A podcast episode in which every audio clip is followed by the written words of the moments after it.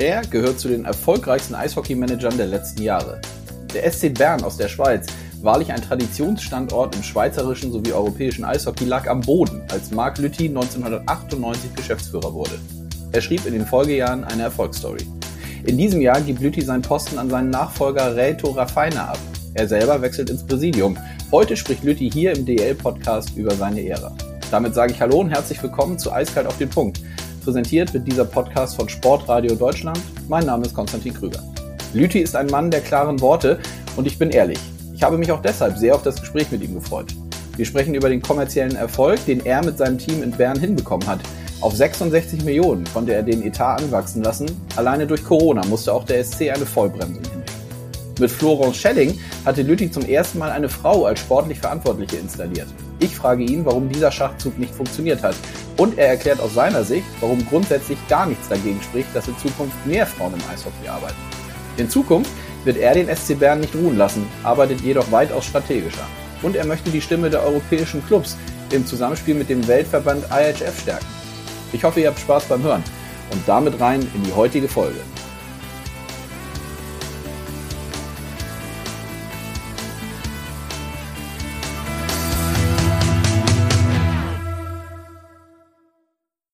So, alle Signale sind an, die rote Lampe leuchtet, wir sind auf Aufnahme. Es gibt einen neuen DL-Podcast.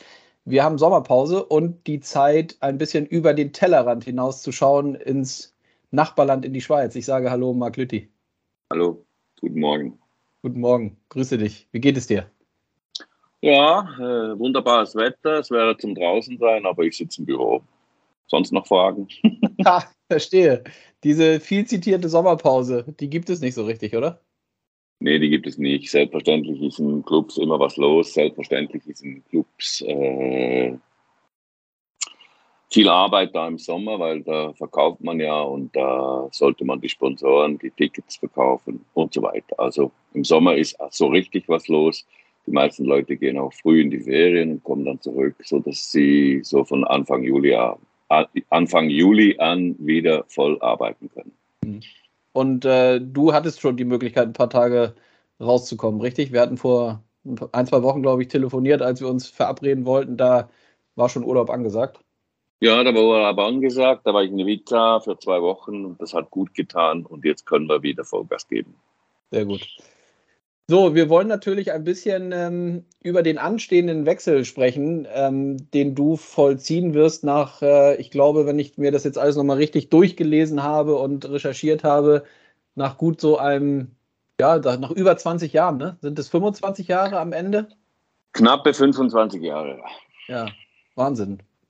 Ein Vierteljahrhundert als, äh, als Manager beim SC Bern gibt es jetzt den personellen Wechsel von dir ins in den Verwaltungsrat, ins Präsidium. Ist es richtig gesagt von mir?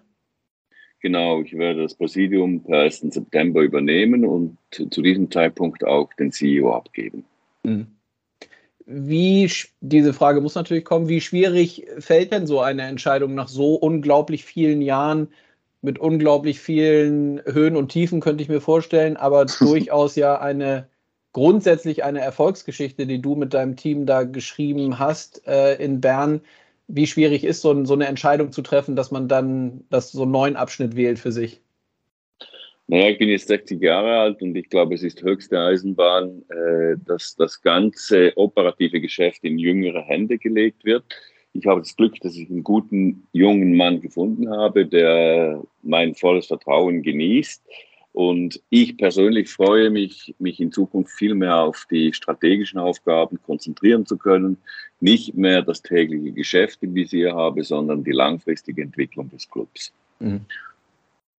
Das bedeutet aber schon, dass natürlich, wie muss ich mir das konkret vorstellen? Also jetzt hattest du schon gesagt, äh, wir sind jetzt in der Sommerpause. Du wirst die Themen sicherlich noch mit vorbereiten mit deinem Nachfolger, oder? Ja, mein Nachfolger ist Reto Raffiner, der ist ein ehemaliger Spieler, ein ehemaliger Sportchef und bei uns war er am Schluss Sportdirektor. Mhm. Und er kommt aus dem Sport, er ist ein Sportler und ich denke, er hat sehr viele Themen, die er perfekt beherrscht. Es gibt Themen, die eingeführt werden muss, im, speziell im kommerziellen Bereich. Und da werden wir sicher sehr eng zusammenarbeiten, aber er ist, er ist voll motiviert, er will den Laden übernehmen, er will seine eigene Spur setzen. Und ich denke auch, das ist gut so. Es, es braucht zwischendurch mal wieder was Neues. Und äh, nach einem Vierteljahrhundert ist es höchste, wirklich höchste Eisenbahn. Hm. Lass mich das einmal fragen, weil ich das natürlich auch nochmal ähm, nachgelesen habe und das war für die Eishockey-Fans, die eben so ein bisschen auch außerhalb von Deutschland dann das verfolgen, gesundheitlich ging es dir zwischendurch auch mal nicht gut. Ähm, war das auch so ein aus mit ausschlaggebender Punkt, weshalb so eine Entscheidung dann vielleicht auch noch mal einfacher fällt? Naja, ich hatte die Hirnblutung im Januar und dort habe ich ganz intensiv darüber nachgedacht, wie ich weitergehen will.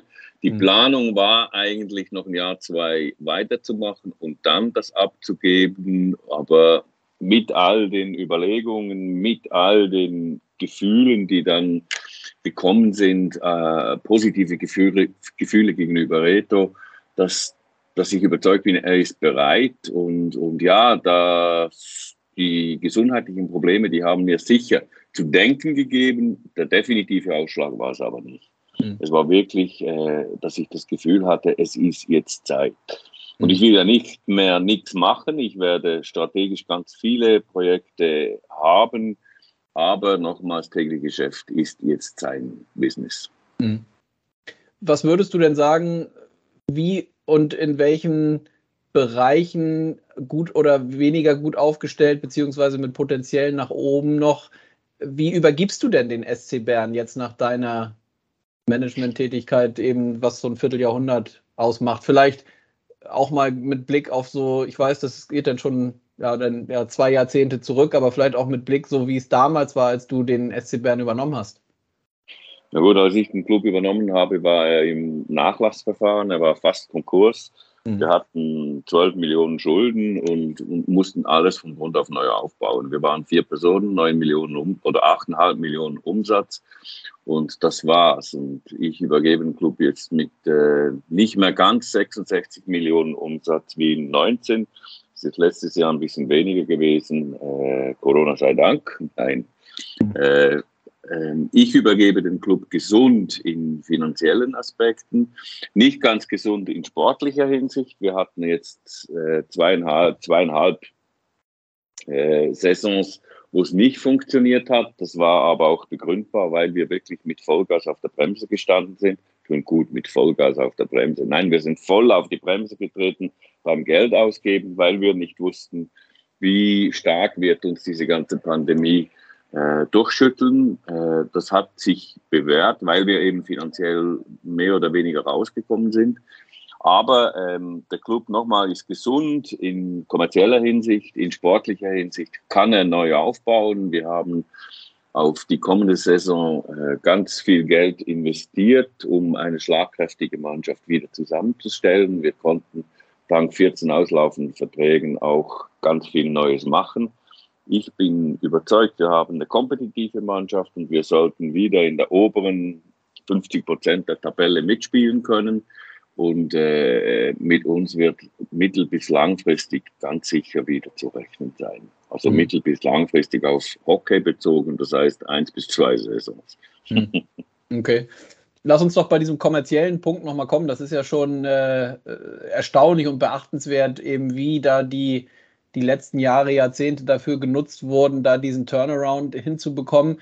Gibt es rückblickend aus deiner Sicht so neuralgische, auch ja diese strategischen Entscheidungen, die man dann treffen musste, wo du dann in diesen Momenten auch selber gemerkt hast, okay, dadurch, dass wir das jetzt und das jetzt gemacht haben, geht es jetzt in die richtige Richtung?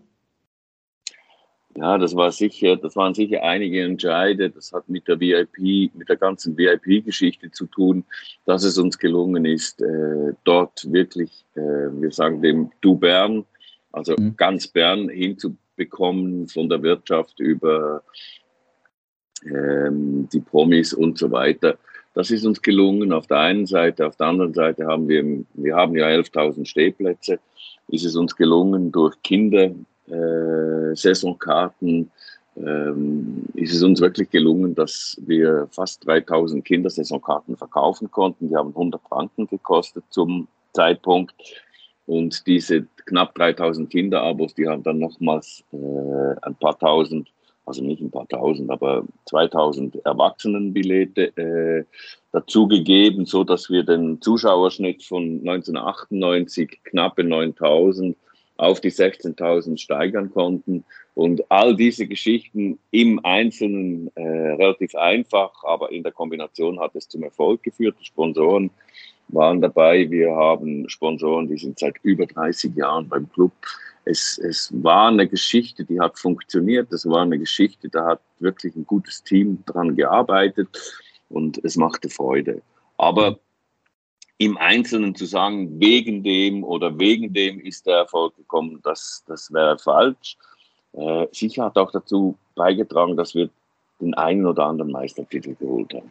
Hm, klar, das Sportliche, wenn das dann zusätzlich natürlich oder damit steht und fällt ja ganz, ganz vieles. Lass mich noch einmal nachfragen, weil ich das natürlich auch mir nochmal aufgeschrieben hatte, diese Thematik Stehplätze, die sehr umfangreich bei euch von jeher sind. Hm. Wie oft wurdest du denn eigentlich damit konfrontiert, sowohl von außen als auch von innen? Ah, da könnte man doch vielleicht ein bisschen was wegnehmen und dafür irgendwie vernünftige Sitzplätze bauen. Ich könnte mir vorstellen, das ist doch immer mal wieder ein Thema, oder?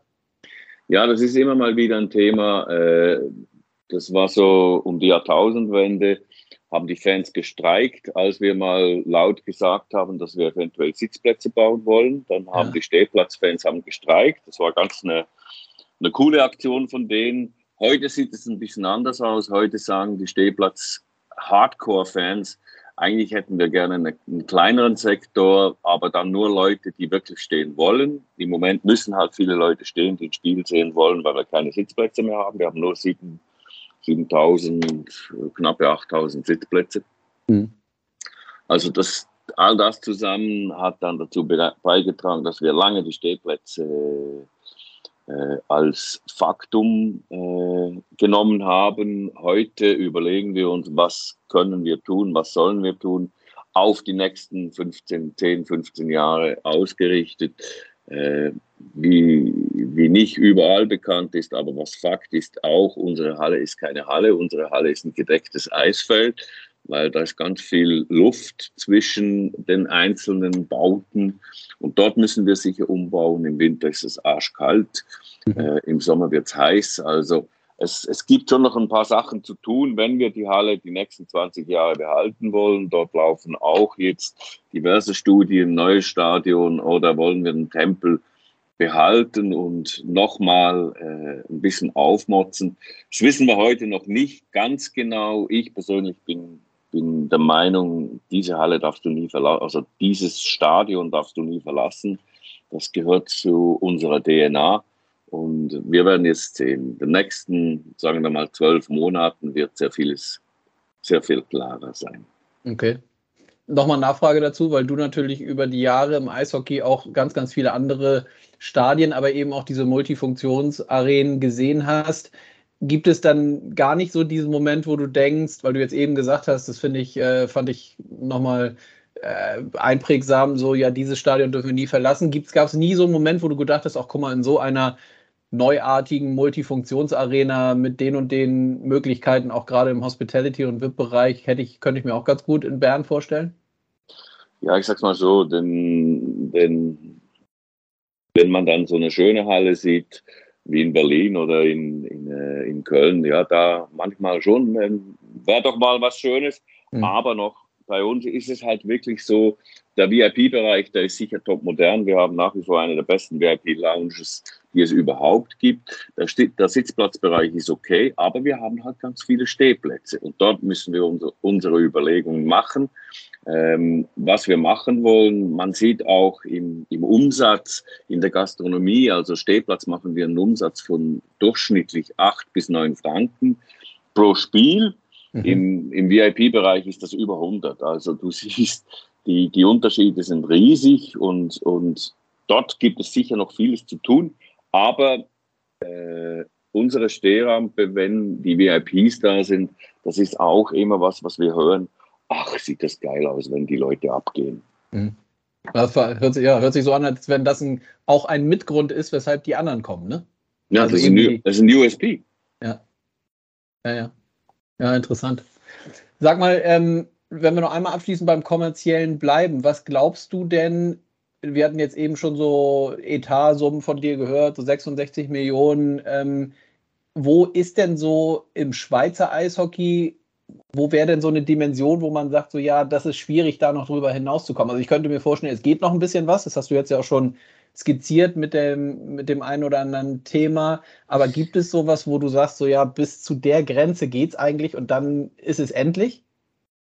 Also wir sind, wir waren 19, als bevor der Pandemie waren wir ausvermarktet. Das heißt, wir hatten eigentlich sämtliche Sponsorings, die man machen kann, hat man, hatten wir verkauft. Wir hatten eine Auslastung von, von fast 95 Prozent in den Zuschauern. Also mehr ist da nicht mehr zu holen. Das wissen wir. Wir suchen, wir haben dann neue Modelle gesucht, wo wir zusätzlich Geld verdienen können. Dann kam aber die Pandemie und hat das Ganze in einem Jahr, also im, im 20 haben wir dann noch acht, knappe 28 Millionen umgesetzt von 66 runtergedonnert. Mhm. Äh, und, und jetzt sind wir wieder auf knapp 50 letzte Saison. Also es ist, es, es gibt im Moment sehr viel mehr zu tun als, als einfach das geradeaus immer steigern vor der Pandemie. Wir wissen noch nicht, was, was kommt im, im kommenden Winter. Wir wissen noch nicht, wie wirkt sich die ganze, die ganze Gas-, Elektrizitätsproblematik, also Energieproblematik auf uns aus äh, und so weiter. Also es hat sehr viel mehr Fragezeichen als noch vor drei, vier Jahren. Mhm. Und, und damit muss man kurzfristig umgehen können und, und dort werden auch unsere Herausforderungen liegen, meine mhm. Meinung. Mhm. Neue Modelle sprachst du an, da will ich doch noch mal kurz nachfragen. Kannst du da ein bisschen was genaueres zu sagen, was ihr da versucht habt im Bereich der, können, war das Vermarktung dann auch?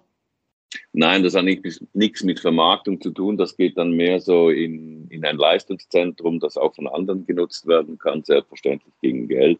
Das mhm. hat mit, mit einem Lab zu tun, wo wir zusätzliche Sponsoring-Möglichkeiten haben und so weiter. Also es sind alles Projekte, die jetzt am Anlaufen sind, die zum Teil teils verwirklicht sind und so, äh, aber noch nicht alles ausvermarktet und so weiter. Also wir haben da sehr viel zu tun, insbesondere dann mein Nachfolger im operativen Bereich. Hm. Wenn wir auf das Sportliche schauen, ähm, du kannst mich gleich korrigieren, wenn ich das jetzt sage, aber bei, wie gesagt, bei der Lektüre des einen oder anderen Artikels oder auch Interviews fand ich schon, dass, ähm, na, wie soll ich sagen, du ja immer grundsätzlich eine klare Meinung und Haltung hast und das ja auch durchaus dann auf das Sportliche äh, gemünzt hast und deine Meinung gesagt hast. Ähm, ist das eigentlich aus deiner Sicht so, dass der ein oder andere Trainer oder sportliche Direktor in den Jahren das äh, manchmal auch nicht so einfach hatte mit dir? Ja, die sind alle freiwillig, nicht freiwillig gegangen, also waren sie wahrscheinlich zufrieden. Nein, ich denke, bei den Sportchefs hatten wir sehr lange Kontinuität. Dort äh, gab es dann halt das eine oder andere Mal, wo es nicht mehr funktioniert hat oder die Zusammenarbeit äh, nicht so war, wie wir uns das vorgestellt haben. Es war ja nie eine One-Man-Show, auch bei den Trainern nicht. Es war immer alles abgesprochen mit unserem Verwaltungsrat. Und äh, ja, ich, ich bin der Meinung, wir müssen Erfolg haben. Wir mussten Erfolg haben das, auch das lag in der DNA und, und vielfach haben wir das dann hingekriegt, indem wir wieder neue Impulse gesetzt haben. Und wie setzt man neue Impulse? Wir haben ja so oder so zu wenig Schweizer Spieler, um zwölf Mannschaften, geschweige denn 14 Mannschaften zu alimentieren. Also musste man einen Trainer wechseln und das ist uns immer gut gelungen. Wir haben dann auch entsprechende Titel holen können. Aber ja, es war nicht immer ganz einfach. Ähm, insbesondere die, die damalige Entlassung von Larry Hurras, der hat eigentlich, lag auf Platz drei, aber wir hatten über 5000 Zuschauer, die sind nicht mehr gekommen an die Spiele. Die haben, die haben gesagt, es ist uns zu langweilig. Und Larry hat leider Gottes hat er am Schluss nur noch gespielt, um nicht zu verlieren und nicht gespielt, um zu gewinnen. Das haben die Zuschauer gemerkt, sind hier gekommen, dann mussten wir einen Wechsel machen. Ähm, er hat mich gehasst nach diesem Wechsel. Heute sind wir Freunde. Also wir wissen alle, Trainer erhalten ein Salär und dann halten sie eine, Feuer, eine Feuerzulage. Also wenn sie gefeuert werden, äh, sonst würden die nicht so viel Geld verdienen. Und äh, ja, das ist halt einfach der Lauf der Zeit. Wir hatten fast keine Wechsel. Wir haben im, im Umfeld des Clubs, also in der Administration und so weiter, haben wir alle fünf Jahre im Schnitt eine Kündigung. Äh, die einzige Position, wo es wirklich halt gerumpelt hat, waren immer die Trainer. Hm. Ja, und höchstwahrscheinlich auch nicht nur, oder nicht höchstwahrscheinlich, ist auch nicht nur bei euch dann so. Äh, das ist ja dann auch nicht nur im Eishockey, sondern auch in allen anderen Sportarten oft äh, eben so. Ähm, äh, so eine Entscheidung, wie eben, was du gesagt hast, Larry Horace dann äh, zu entlassen, das könnte ich mir vorstellen, mit Blick eben in den Rückspiegel, ist dann aber schon so eine, auch wieder so eine Entscheidung, die vielleicht am, von dem einen oder anderen am Anfang gar nicht verstanden wurde. Ähm, wo du aber vielleicht schon sofort wusstest, ja, das müssen wir jetzt machen, damit wir eben wieder auf die richtige, auf die richtige Bahn kommen. Das ist genauso. Also mein damaliger Sportchef hat das überhaupt nicht verstanden. Er war auch überhaupt nicht einverstanden. Das war auch einer der ganz wenigen sportlichen Entscheide, die ich selbst zusammen mit dem Verwaltungsrat getroffen habe, ohne den Sport zu begrüßen, weil wir gesagt haben, das ist ein strategisches Problem und nicht ein Sportproblem. Also ja, klar war es ein Sportproblem, aber nicht ein, Problem von der Sportabteilung. Und, äh, aber das kam relativ selten vor. Es ging auch immer das Gerücht um, dass ich mich öfters in der Garderobe bewege und dort äh, Brandreden halte. Das kam in den letzten 25 Jahren, kam das fünfmal vor. Mhm. Also auch da ähm, nicht übertreiben, aber manchmal braucht es, es, braucht es das halt. Mhm. Ja, und eben hast du ja gesagt, neue Impulse setzen. Da fällt mir natürlich einer ein, auch so ein bisschen aus Eigeninteresse, weil ich äh, Florence Schelling hier vor mehreren Monaten auch im Podcast begrüßen durfte. Ähm, was ich damals wirklich auch, äh, und das finde ich einen interessanten Themenblock auf, auf, aus unterschiedlichen Sichtweisen, äh, wirklich interessant fand. Also du hast es damals gewagt, eben eine, eine Frau einzustellen in einer sportlich verantwortlichen Position, ähm, erstmal die Frage, wie kam es denn überhaupt zu dieser Entscheidung, das so zu tun? Auch natürlich gefragt, weil viele immer gesagt haben und höchstwahrscheinlich jetzt noch sagen und auch weiterhin sagen werden, ja, so eine Frau in so einer Männerdomäne Eishockey, das geht nicht gut. Also grundsätzlich äh, bin ich mit einer sehr erfolgreichen Frau verheiratet. Ich kenne ja. keinen Unterschied in der Wirtschaft zwischen Frau und Mann. Es mhm. gibt gute und schlechte Leute im Beruf.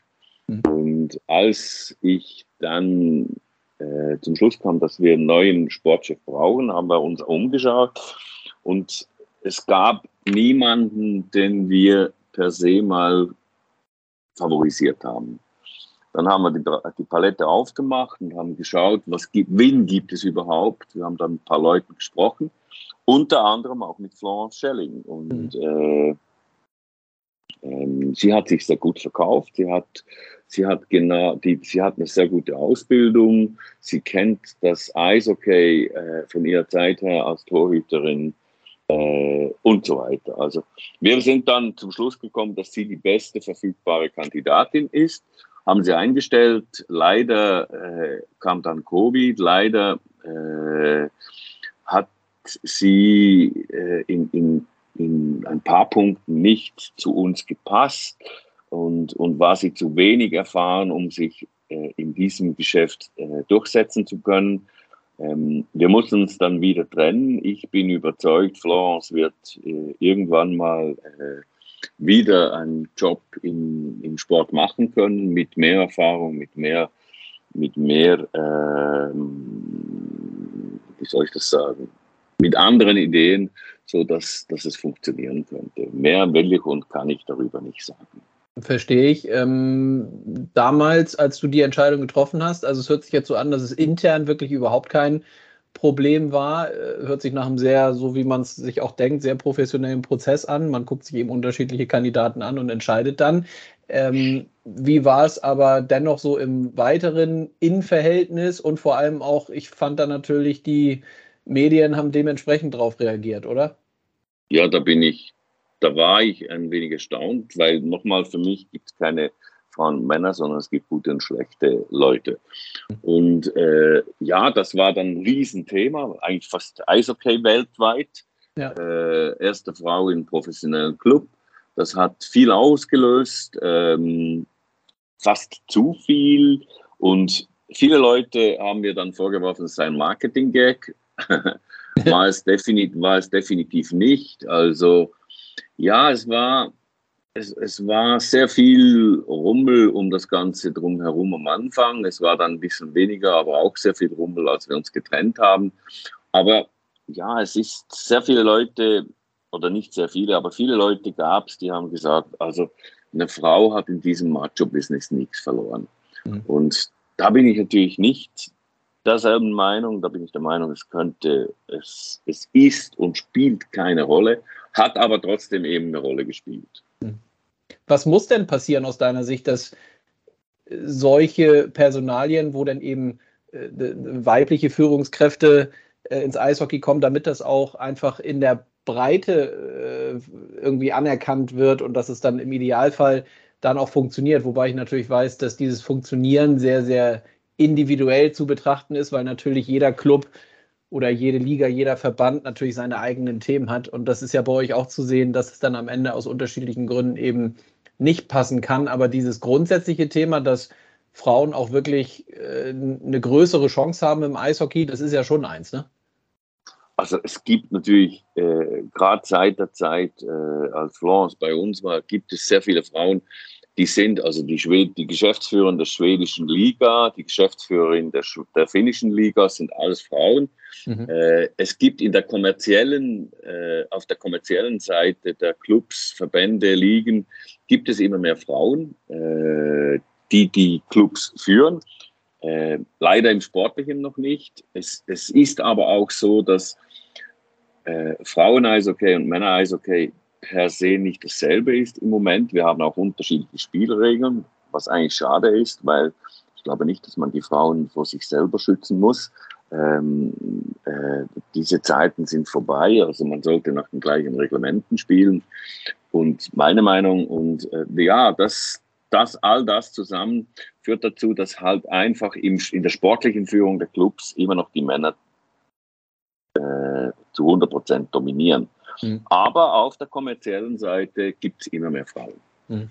Ja, vielleicht ist das ja auch am Ende eine, eine Art Lösung, ne? dass es eben vielleicht einfach in gewissen Bereichen noch mehr Frauen wird und diese, dieses Sportliche, dass es da vielleicht noch ein bisschen, bisschen dauert, bis da. Bis Aber nochmal, ich glaube einfach, dass die Frauen nach den gleichen Spielregeln spielen sollten wie die Männer. Man muss die nicht speziell schützen. Apropos Spielregeln, so in Tüttelchen gesetzt, ähm, mit Blick auf das Schweizer Eishockey und auf die Liga. Ähm, gibt es da aus deiner Sicht auch wieder mit dieser langjährigen Erfahrung, ähm, gibt es da Themen, wo du sagst, oh, die kommen immer wieder hoch und nerven eigentlich, die bräuchten wir eigentlich nicht? Also ich will darauf hinaus, hier in Deutschland bei uns, weißt du ja vielleicht auch, oder wird dann immer mal wieder äh, zu lesen sein, der ein oder andere beschwert sich über das Thema Aus Ausländerkontingentstellen, wie viele gibt es, wie viele darf es, muss das nicht weniger sein, damit der Nachwuchs mehr spielen kann, etc. Gibt es diese Themen, zum Beispiel die, dieses Nachwuchsthema bei euch auch, oder sind es aus deiner Sicht andere Themen, die das Schweizer Eishockey beschäftigen müssten und auch sollten? Ja, also das Thema Ausländer ist ein großes Thema. Äh, wir sind mittlerweile 14 Mannschaften in der Top-Liga. Das sind definitiv zwei zu viel. Äh, äh, auf der Basis von, von Schweizer Spielern, die zur Verfügung stehen. Wir haben jetzt angepasst, die Ausländer, wenn wir 14 sind, dürfen sechs spielen, wenn wir 13 sind, fünf und wenn wir 12 sind, wieder vier. Das, das Ganze ist aus meiner Sicht, und da bin ich äh, ziemlich alleine, ist so, dass ich denke, wir sollten aufhören mit diesen Unterscheidungen zwischen Schweizern und Ausländern, sondern es gibt einfach Eishockeyspieler wie in Schweden, wie in, wie in der NHL und so weiter. Junge, gute Spieler, junge, gute Schweizer Spieler, die werden sich genauso durchsetzen wie, wie, die, wie heute. Es wird in der Breite sehr viel weniger äh, teure Schweizer Spieler geben, die noch, die noch mitspielen können. Aber nochmal, da bin ich weitgehend alleine, weil der Protektionismus und so weiter, der ist da.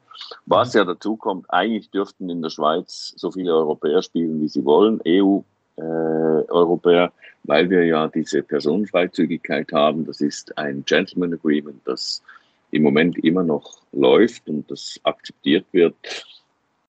Wie lange das, das der Staat noch akzeptiert, werden wir sehen. Mhm.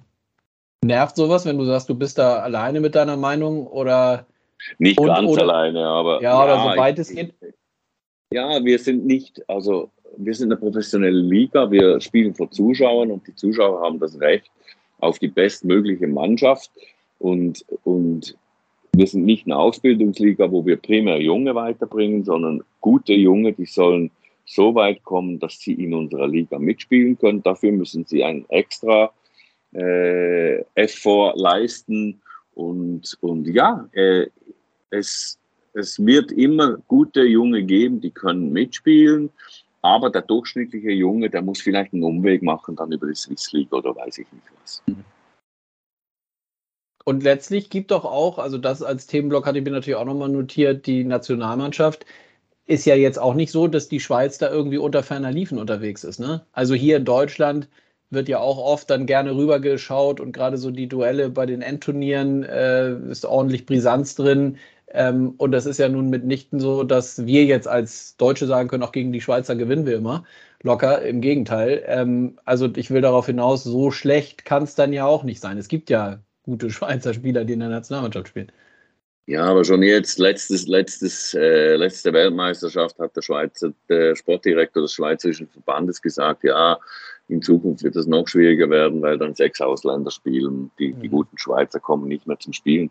Ja, was? Die Deutschen haben viel mehr Ausländer als wir und haben deutlich besser, haben deutlich mehr Fortschritte gemacht in den letzten Jahren als, als unsere eigenen. Äh, wir sind immer gut, wenn die NHL-Spieler dazukommen. Äh, das ist, weil die viel mehr kämpfen müssen, um, um das, was sie, das, damit sie genügend Eiszeit und so weiter drüben erhalten. Äh, sehr viele Schweiz, gute Schweizer spielen können nach wie vor in der Liga spielen. Äh, sagen wir mal mit 95 Prozent Aufwand. Äh, also ein bisschen mehr Konkurrenz macht die guten Schweizer noch besser. Und ich bin überzeugt, äh, dass, dass wir langfristig mehr Erfolg haben werden, wenn die Spieler das ganze Jahr challenged werden und nicht nur äh, an den Weltmeisterschaften. Hm. Ja, klingt logisch. Und äh, ganz kurz noch dieses Thema, was du gesagt hast, dass der Sportdirektor dann solche Aussagen trifft, ist ja auch etwas, was man, glaube ich, nicht nur bei euch äh, dann auch äh, beobachten kann. Das ist, glaube ich, auch höchstwahrscheinlich so eine, ja, ich will da gar nicht äh, was Falsches sagen, aber ich glaube, beide Seiten haben da ihre ihre Themen gefühlt so eine never-ending Story, ne? dass diese Themen immer dann gerade auch bei Endturnieren kommen. Ja, also es wird in Zukunft noch schwerer, was du auch gesagt hast. Also es, das hat ja auch jetzt nicht nur die Schweiz exklusiv, glaube ich. Nein, das haben wir alle. Und, und ja, ich, ich frage mich sowieso, wieso hat noch, noch nie ein, ein guter Schweizer Spieler eine, eine Leaderrolle in, der, in einer DHL-Mannschaft übernommen und so weiter. Also eben, es, es, unsere guten Spieler, die sind, unsere zehn besten Spieler sind in der NHL mhm. und sonst vielleicht noch ein Junger in Schweden, weil er dort sich besser weiterentwickeln kann, seiner Meinung nach, als in der Schweiz. Und, aber dass unsere Schweizer Spieler wie im Fußball in, in, in den europäischen Ligen oder so spielen und, und das hat sicher damit zu tun, dass sie genügend verdienen können oder besser verdienen können in der Schweiz aber mal so richtig eine Challenge anzunehmen, so wie das, äh, wie das zum Beispiel Kahun bei uns tut. Äh, und, und ich glaube, kann, kann und wird sich auch noch weiterentwickeln. Also ja, diese Leader, er ist äh, ein absoluter Top-Leader bei uns und diese Leaderrolle in einem Club zu übernehmen, ja, warum nicht? Mal in einem ausländischen Team, wo halt nicht einfach alles Gott gegeben ist. Hm. Ja, guter Punkt. Dominik Kahun, mit dem habe ich auch gesprochen. Äh, für dieses Format, der fühlt sich, glaube ich, sehr wohl bei euch und äh, hat der ein oder andere vielleicht auch gar nicht mitgerechnet, dass er dann, nachdem das in der NHL jetzt erstmal nicht weiterging, dann den Weg in die Schweiz gemacht hat. Nein, er ist halt ein typischer Spieler, der auf dem großen Eis, Eis sich besser entfalten kann als auf dem kleinen Eis. Dafür gibt es ganz viele Beispiele. Das ja. heißt nicht, dass er ein schlechterer Eishockey-Spieler ist, aber es gibt Spieler, die sind für das kleine Eis geboren und es gibt Spieler, die sind für das größere Eis geboren. Also ja, die, also die größere Eisfläche, so muss man es sagen. Ja. Und ich denke, er, er, ist typisch ein Spieler, der sich auf dem größeren Eis viel, viel besser fühlt und dort auch viel besser zur Entfaltung kommt. Und er hat bei uns, ob schon eine beschissene Saison hatte, hatten letztes Jahr, hat er top gespielt und eine Top-Saison gehabt. Hm. Dann lass uns mal so auf die Zielgerade einbiegen und einen Punkt, den ich interessant finde, so im Gesamtkontext europäisches Eishockey, würde ich gerne noch mit dir besprechen. Es gibt ähm, diese, diesen Zusammenschluss der europäischen Hockeyclubs, Alliance of äh, European Hockey Clubs. Ähm, dort bist du ja auch in führender Position. Ähm, es gab jetzt gerade vor, korrigier mich, sind jetzt vielleicht drei, vier Wochen oder so, gab es, gab es ein Zusammentreffen. Da habt ihr euch seit zwei oder drei Jahren das erste Mal wieder physisch getroffen, ne? Ja, seit zwei Jahren. Das, das ja. äh, war höchste Eisenbahn. Wir haben, wir hatten unsere Jahresversammlung in Prag. Die, die findet immer in Prag statt ja. äh, oder fand immer in Prag statt, seit es uns gibt. Das sind mittlerweile sieben Jahre. Und diese, diese Alliance, äh, heute über 90 Clubs aus Europa, die sich zusammengeschlossen haben, um die Interessen der Clubs gegenüber dem, den Verbänden ver zu vertreten. Unsere Hauptzielsetzung ist, dass wir gegenüber dem IHF entsprechenden Einfluss haben. Äh, wenn ich schaue, wie, wie die NHL behandelt wird, ob schon sie nicht Mitglied ist im IHF, gibt es noch ganz viele Pendenzen, die wir erledigen müssen, zusammen oder, oder gegenüber des IHF die Zusammenarbeit seit Luc Tardif Präsident ist, ist sicher deutlich besser geworden, als sie damals mit René Fasel war. René war noch alt, von altem Schrot und Korn. Mhm. Da war die klare Meinung, wir sind der Verband der Verbände. Und heute ist doch äh, anerkannt, dass, dass wir Stakeholders sind. Wir liefern über 50 Prozent der Spieler an den Weltmeisterschaften der Top-Nationen. Also wir sind, wir sind mittlerweile als Partner anerkannt, müssen aber noch eine genaue Zusammenarbeit definieren. Und das mhm. gibt schon noch ein bisschen zu tun in den nächsten Jahren. Mhm. Ja, glaube ich. ich. Dieser Punkt, der ist spannend, äh, deswegen habe ich mir das nochmal aufgeschrieben und du hast es eben schon angedeutet, es gibt da Teilbereiche, wo man auch als äh, eben die europäische Vertretung ran muss, um, um eine gewichtigere Stimme zu bekommen. Kannst du das ein bisschen konkreter machen? Was sind so Teilbereiche? Geht es da um um Spielplanerstellung und dann die Abstellung für die Endturniere oder sind das ganz andere Bereiche? Was ist es? Auf der einen Seite ganz sicher die Nationalmannschaftspausen während mhm. der Meisterschaft. Da, da, da gibt es Punkte, wo wir zusammen sprechen müssen. Die Ansetzung der Weltmeisterschaften von den Daten her, also der Chef würde ja lieber gerne früher spielen, wir so spät wie möglich.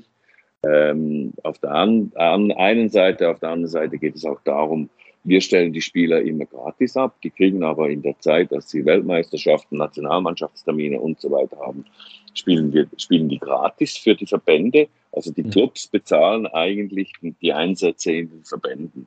Mhm. Und dort geht es um, um Versicherungsprämien. Wir kriegen seit kurzem an Olympischen Spielen, kriegt jeder Club, der einen Spieler abstellt, 10.000 Franken für die Versicherungsprämien äh, äh, und so weiter. Also dort geht es auch darum, kriegen wir Geld, äh, wenn sich ein Spieler verletzt und nicht mehr spielen kann. Also sehr viele Themen sind kommerziell bezogen oder geldbezogen und, und dort sind wir dran und, und dort äh, werden wir, werden wir äh, in den nächsten Jahren, Monaten, Jahren, werden wir Lösungen finden müssen. Ist das etwas, wodurch du jetzt, äh, wir haben über diese Entscheidung jetzt schon eben ausführlich gesprochen, Wechsel von, vom Management in, ins Präsidium. Ist das ein Thema, diese, diese Alliance, wo du dich jetzt auch nochmal stärker einbringen kannst und möchtest? Oder ist das schwierig? Weil du hast gesagt, du hast trotzdem natürlich noch genügend zu tun. Nein, ich habe die Alliance, das Alliance-Präsidium habe ich seit wir gegründet wurden. Ja. Und dort hat sich das Ganze gut eingespielt. Die Geschäftsstelle ist in Göteborg, dort arbeiten zwei Leute. Und äh, ich, ich denke, dort, die machen das gut, aber es geht auch dort strategische Punkte, äh, insbesondere in, in, in den Gesprächen mit dem IHF, wo ich mich einbringen kann, will und muss. Und äh, ich habe mich entschieden, das nochmal zwei Jahre zu machen und dort werde ich mich sicher entsprechend einbringen. Mhm. Nach wie vor. Letzte Frage dazu, auch das war nachzulesen nach eurem letzten Treffen. Das nächste Treffen wird, glaube ich, in Schweden sein, richtig? Ist das in Stockholm? Malmö, ja. Malmö, Malmö. Malmö. Ja. Ähm, da steht auch das Thema Frauen-Eishockey nochmal auf der Agenda, ne? Ja, das wird sicher auch ein Thema sein, wo wir, wo wir drüber sprechen müssen, dürfen, können, sollen. Ja. Und äh, ja, es, es gibt ganz viele Themenblöcke, äh, die, die Clubs anschauen müssen. Wir beim SC Bern, wir haben uns entschieden, dass wir nächstes Jahr ein Frauenteam stellen werden. Mhm. Wir haben äh, in der Nähe gibt es ein Frauenteam, das ähm, sagen wir mal kommerziell mal auf, mal ab äh, aufgestellt ist. Die werden sich nächstes Jahr unserem Club anschließen und somit werden wir dann eine, eine, eine Frauenmannschaft in der Top-Liga der Frauen in der Schweiz haben. Äh, das ist gut so und soll, soll auch so sein. Ich denke, die, die, die Frauen, die, die machen vorwärts. nochmal, ich bin dezidiert der Meinung, macht das Reglement genauso wie bei den Männern. Hm. Und Reglement, auch das ein gutes Stichwort, das als abschließende Frage wirklich. Meinst du denn, man bewirkt auch in so einem Bereich wie Frauen-Eishockey, auch das ist immer mal wieder nicht nur in Deutschland, sondern auch grundsätzlich nachzulesen, zu hören. Also bringt es etwas, wenn man das als Vorgabe den Clubs mitgibt, zum Beispiel euren äh, Clubs, die in der Liga sind oder hier bei uns in der Penny DL, dass man sagt, so ja, ihr müsst eine haben oder hältst du davon nichts? Ich halte gar nichts davon. Weil? Ist, ich halte auch gar, weil ich, ich, für Quoten bin ich nicht zu haben. Das mhm. ist dasselbe in, in, in der Politik, in, in, in der Unternehmensführung, in den Aufsichtsräten und so weiter. Also bitte keine Quoten. Gute Frauen setzen sich immer durch, immer. Gute Frauen haben sehr viele Vorteile gegenüber den Männern, nämlich, dass sie noch Charme haben. Die meisten Männer haben das nicht in diesen Funktionen und so weiter. Also es hat, jeder hat seine Vor- und Nachteile. Jeder muss sich aber aufgrund seines Könnens für etwas qualifizieren und nicht aufgrund von Quoten. Und wenn man einem Club sagt, ihr müsst eine Frauenmannschaft stellen, ja, dann werden das die einen tun mit, mit Liebe und die anderen werden das einfach haben, damit, es, damit sie es haben. Also lasst die Clubs freiwillig entscheiden. Nächstes Jahr kommen zwei Mannschaften dazu, weil Zug hat sich auch entschieden, eine Frauenmannschaft zu haben. Mit, mhm. mit der Zeit werden es dann alle sein, aber nicht. Warum Quoten? Das, das bringt es nicht. Mhm. Und dann doch nochmal wirklich eine letzte, weil das Thema Nachhaltigkeit, das fällt mir jetzt noch ein, auch überall im Sportkontext und auch bei uns jetzt im Eishockey gerade eine, einen hohen Stellenwert hat. Ich weiß nicht, wie es bei euch in, in Bern und in der Schweiz ist, aber auch da nochmal gefragt. Auch hier kommt vom Fußball. Äh, in Deutschland gibt es viele Lizenzauflagen jetzt in Richtung Nachhaltigkeit. Bist du da die, der ähnlichen Auffassung bei dem Thema, dass es nichts bringt, wenn man das irgendwie so vorgibt? Oder siehst du das in dem Bereich anders? Ja, im Eishockey ist Nachhaltigkeit relativ schwierig, weil wir halt einfach auf Kunsteis spielen. Das heißt, mhm. wir brauchen Energie dafür. Mhm. Sicher ist aber gewisse Punkte in der Nachhaltigkeit sollten eigentlich alle für sich selber entscheiden, sei das mit Mehrwegbechern oder Mehrweggeschirr und so weiter. Also da, dort fängt es ja an und geht dann, geht dann bis, bis äh, zum Thema Energie, Lampen und so weiter. Also ja, man soll das anschauen, jeder soll das für sich selber machen. Auch da bin ich nicht der Meinung, dass es Lizenzauflagen braucht. Aber das ist halt einfach mit meinem liberalen äh, Gedanken gut äh, zu spüren. Ich denke, jeder, der heute irgendwas zu sagen hat, sollte sich äh, mit dem Thema Nachhaltigkeit beschäftigen und, und das auch tun, wenn es irgendwie machbar ist. Aber das einfach vorzuschreiben und dann wird es so halbherzig gemacht, das finde ich nicht gut. Gut, dann haben wir das auch noch. Marc, ich, ich danke dir recht herzlich. Es hat äh, Spaß gebracht. Ähm, ich drücke die Daumen, dass der Wechsel, dass das so über die Bühne geht, wie du dir das vorstellst. Im September ist es Wünsche so mir ne? auch. ja, genau. Ja, okay. Und dann viel Erfolg für alle weiteren Themen, ja? Ich freue mich, wenn wir uns wieder hören. Bis danke, bald. Danke, All the best. Hab's gut. Tschüss. Ciao, ciao.